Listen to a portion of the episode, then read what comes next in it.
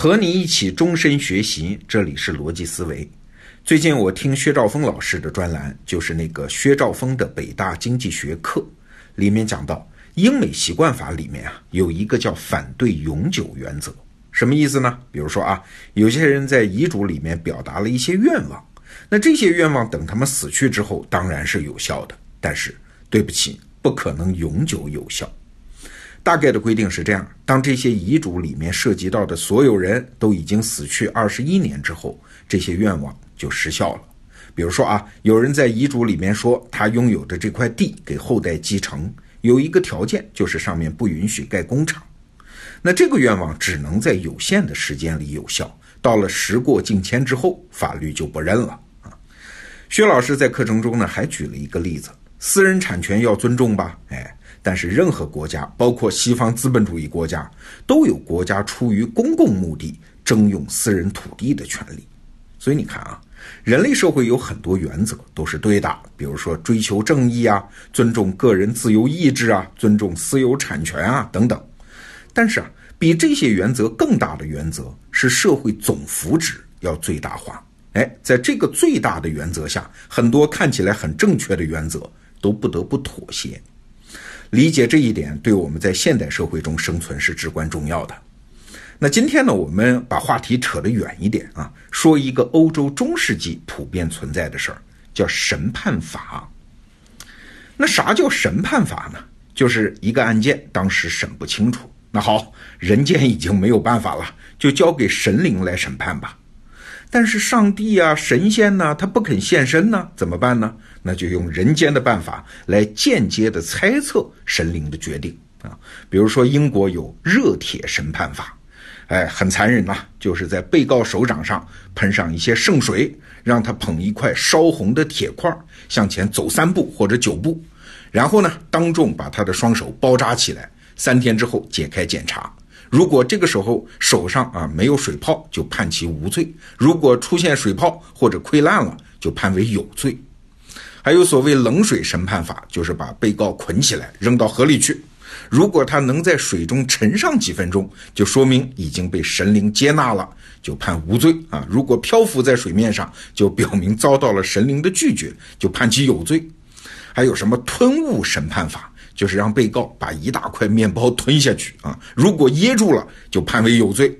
还有什么尸体审判法？就是让被告去摸一下死者尸体的伤口，如果尸体的血流出来，那这人就是被告杀害的。等等等等啊。我们今天人呢，一看这样审案子，这不是愚昧无知吗？再加上流氓混蛋吗？这还能是啥呢？哎，可是我们仔细想想，你会发现审判法并没有那么简单。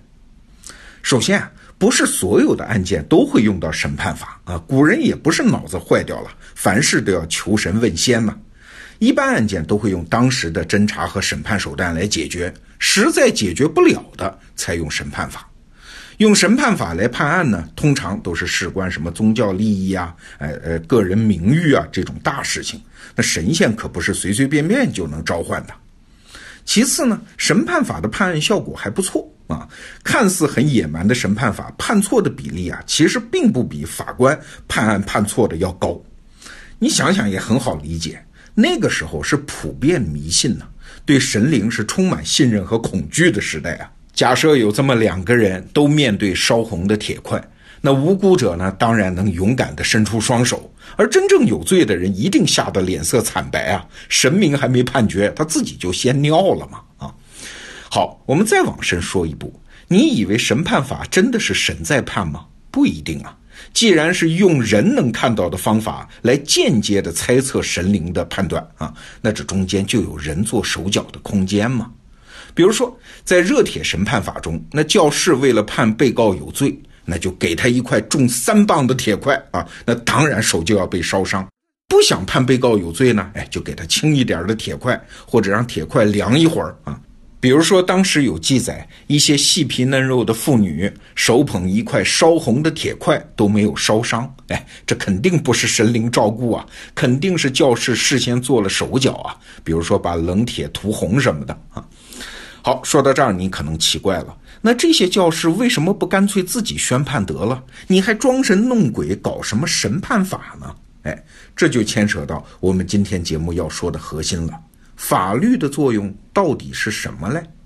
你可能会说废话，法律就是为社会纠纷提供正义和公正的裁判嘛？对，这只说对了一部分。在现代社会啊，法律还提供了一个更重要的东西，叫终极权威。也就是说，即使正义没有被实现，为了节省整个的社会成本，法律说就这样了，也就这样了啊，避免更大的社会成本支出。我们还是回到审判法的例子。有历史记载，在公元一一零零年啊，有一帮萨克逊人被指控在英国的皇家森林里面狩猎。那当时的英国国王叫威廉二世，就非常生气，把五十名犯罪嫌疑人付诸审判法。但是结果呢，判下来全部无罪赦免。这个结果啊，不但在今天看来不可思议啊，就连当时的威廉二世也深表怀疑。但是这既然是上帝的意思，威廉二世也没什么办法。我们可以推测啊，当时负责判案的教士肯定是觉得国王拿这事儿折腾人有点过分嘛。如果教士直接跟国王抗辩说你这么做不对啊，没准更加激怒国王。而现在呢，交给审判法全部释放犯人，那国王即使不服，也有台阶可以下呀。你想？社会纠纷之所以存在，就是因为大量的事儿不是黑白分明的，往往对簿公堂的双方是各有各的道理啊。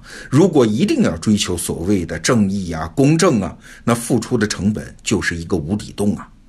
更何况在中世纪也没有什么好的手段可以追查真相，那难道官司就这么一直打下去吗？哎，这个时候请上帝出面，审判法给出一个最终的裁决，不管是不是正义的。至少在当时的人看来，这是一个大家能心服口服接受的结果。即使正义没被实现，纠纷反正是结束了，这也算是一个收获啊。所以啊，为了整个的社会福祉，人类社会是需要一个最终权威的。这个最终权威其实扮演的就是最后不再讲理、一锤定音的角色。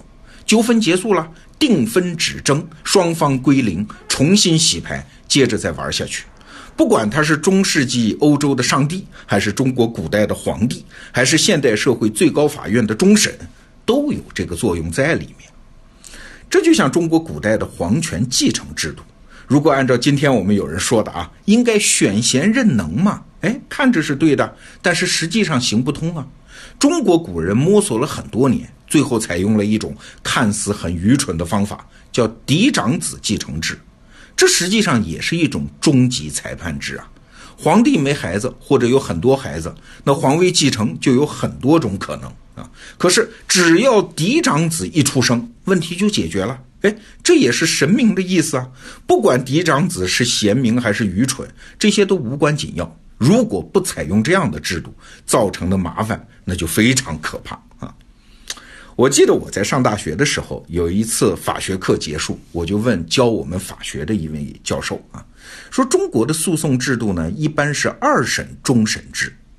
可是如果这个时候就终审之后啊，当事人还是觉得自己有冤情不服，那怎么办呢？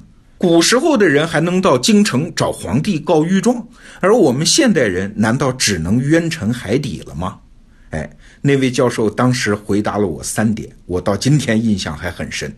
第一点，他说啊，那确实就没办法了，法律上所有的救济手段都用尽了，这就是所有当事人必须接受的结果，这就是人类社会到目前为止实现正义的努力的尽头啊。